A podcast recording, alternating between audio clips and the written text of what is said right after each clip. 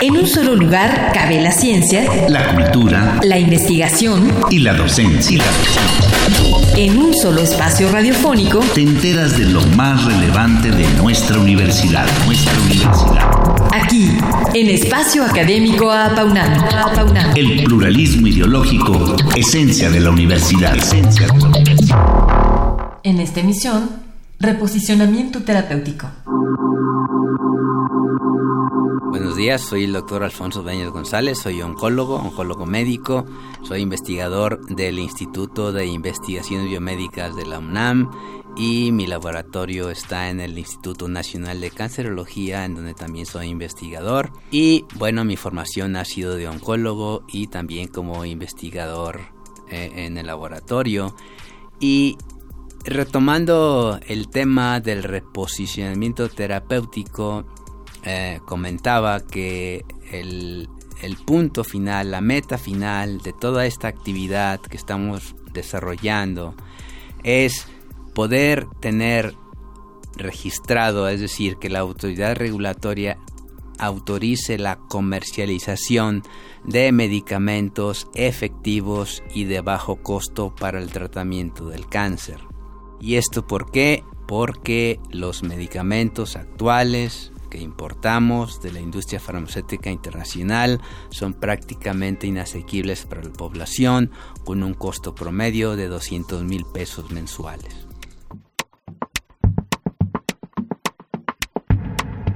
Bien, pues eh, muchísimas gracias doctor por participar en nuestro programa, doctor Dueñas. Quisiera yo preguntarle eh, qué tipo de tumores malignos son los que están estudiando en esta investigación y cómo es su proceso de crecimiento. Bueno, en esta parte de la investigación eh, estamos estudiando prácticamente todos los tumores malignos, porque si bien hay más de 100 tipos de cánceres, tanto sólidos como de la sangre, pues todos tienen características diferentes, pero también comparten características comunes.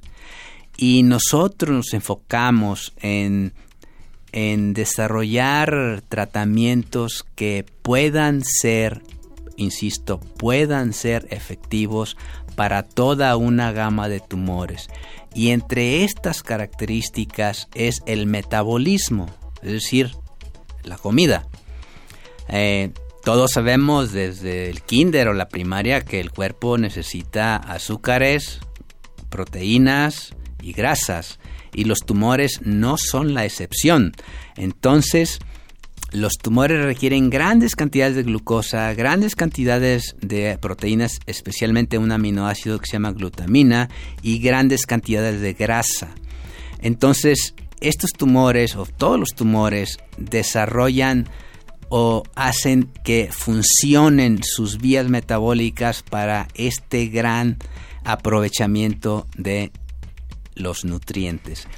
Entonces, nosotros lo que hemos buscado en la literatura y encontrado son tres medicinas que actualmente no se utilizan para el cáncer, una que inhibe el metabolismo de la glucosa, otra que inhibe el metabolismo de la glutamina de las proteínas y otra que inhibe la formación de ácidos grasos.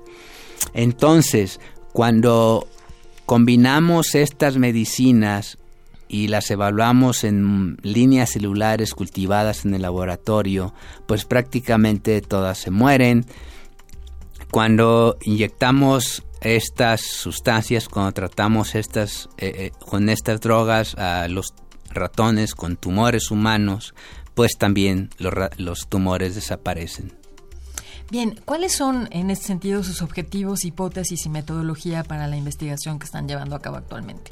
Bueno, básicamente la, la, hipótesis es que el bloqueo metabólico, así le llamamos, el bloqueo metabólico es ah, útil para el tratamiento de cáncer y que además es bien tolerado.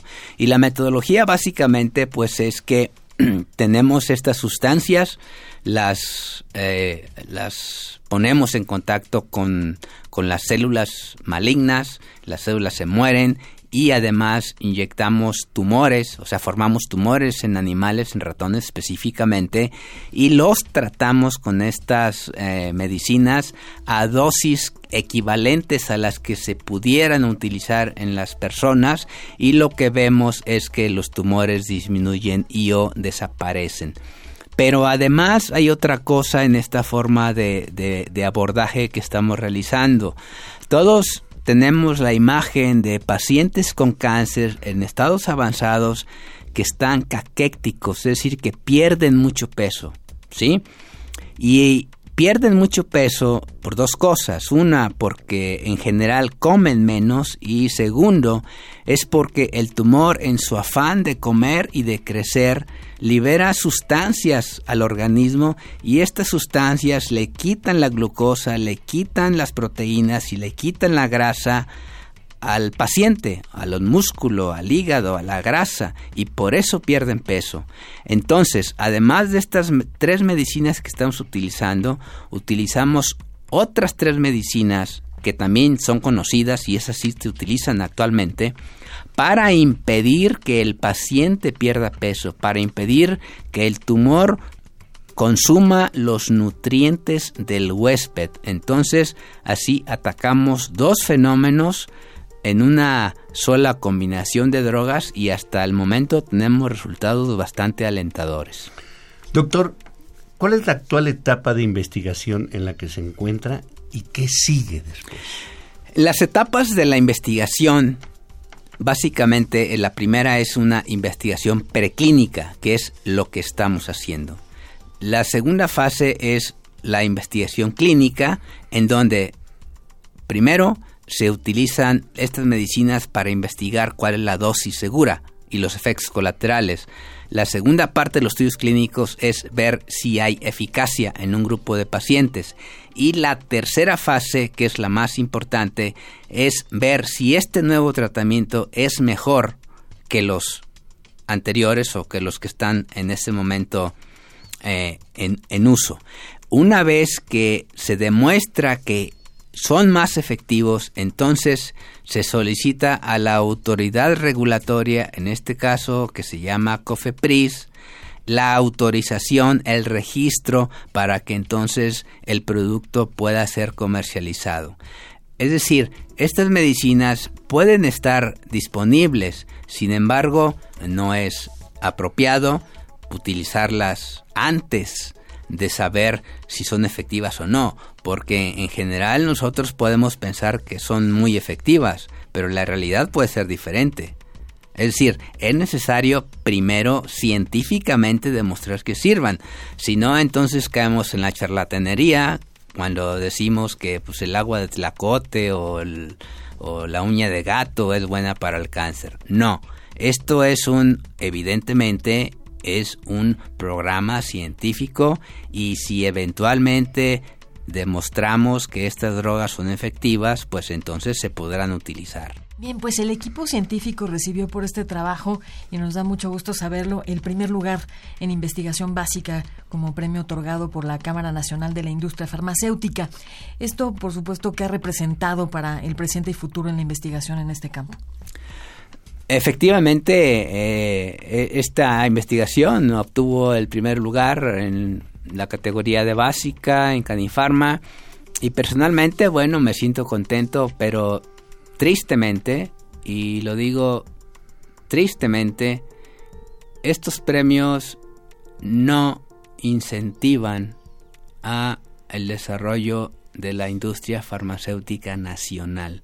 La industria farmacéutica nacional, la innovación nacional prácticamente no existe. En este en estos regímenes neoliberales que hemos tenido como no solamente en la investigación biomédica, sino prácticamente en todos los rubros, pues obviamente se da preferencia a todo lo que viene de fuera, entonces se ha descuidado la investigación y para muestra tenemos como COFEPRIS pues eh, se ufana y las autoridades se ufanan de la rapidez con que otorgamos registros a medicamentos innovadores del extranjero. Eso no es malo, es bueno. El problema es que no hay esa prontitud, no hay esa capacidad, no hay ese deseo para innovar y que nosotros, México, tengamos nuestras propias medicinas. Doctor, ¿y a qué tipo de procesos regulatorios deberá de someterse? El proceso regulatorio básicamente pide información preclínica, es decir, que, las, que cualquier medicina ya haya sido probada en animales y que no tenga ninguna toxicidad importante. Y estudios de farmacología.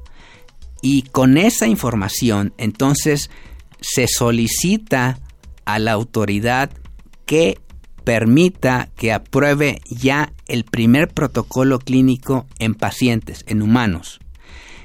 Y después de esta fase, ya comenté, sigue otra para ver la eficacia y otra para compararlo con la terapia actual. Pero estos procesos son los que COFEPRIS no tiene experiencia.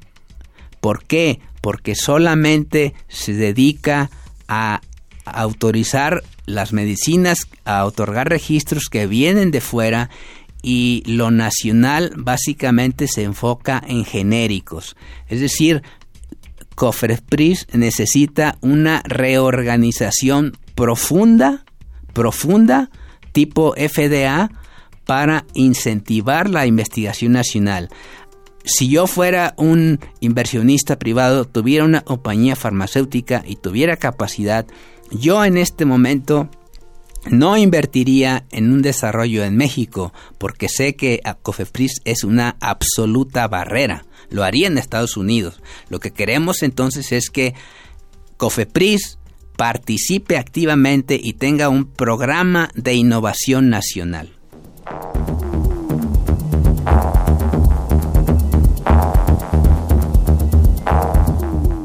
Los retos que enfrenta este estudio son múltiples. El primero es poder registrarlo, ir a través de la autoridad regulatoria. Y para esto, bueno, una parte es la crítica que siempre hago para que esto incida en una reorganización de COFEPRIS para que ayude al desarrollo nacional. Pero también paralelamente estamos, mi equipo y yo estamos buscando inversión extranjera para desarrollar nuestros productos. Y esto no es algo sencillo, pero lo estamos haciendo.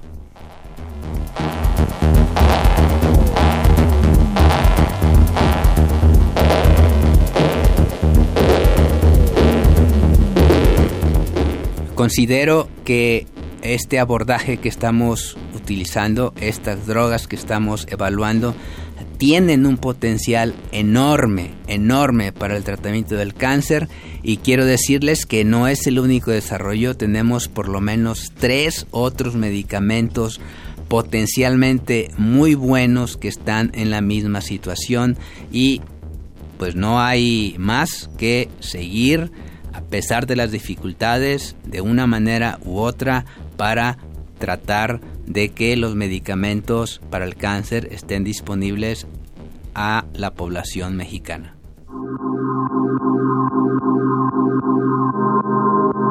Bueno, pues desgraciadamente el tiempo del programa ha finalizado, por lo que agradecemos la presencia del doctor Alfonso Dueñas González por habernos platicado acerca de su investigación en torno al reposicionamiento terapéutico para beneficiar a pacientes diagnosticados con tumores malignos. Muchísimas gracias. doctor. Al contrario, para mí es un gran honor, un placer poder transmitir estas inquietudes que tengo como investigador y les agradezco muchísimo por esta oportunidad.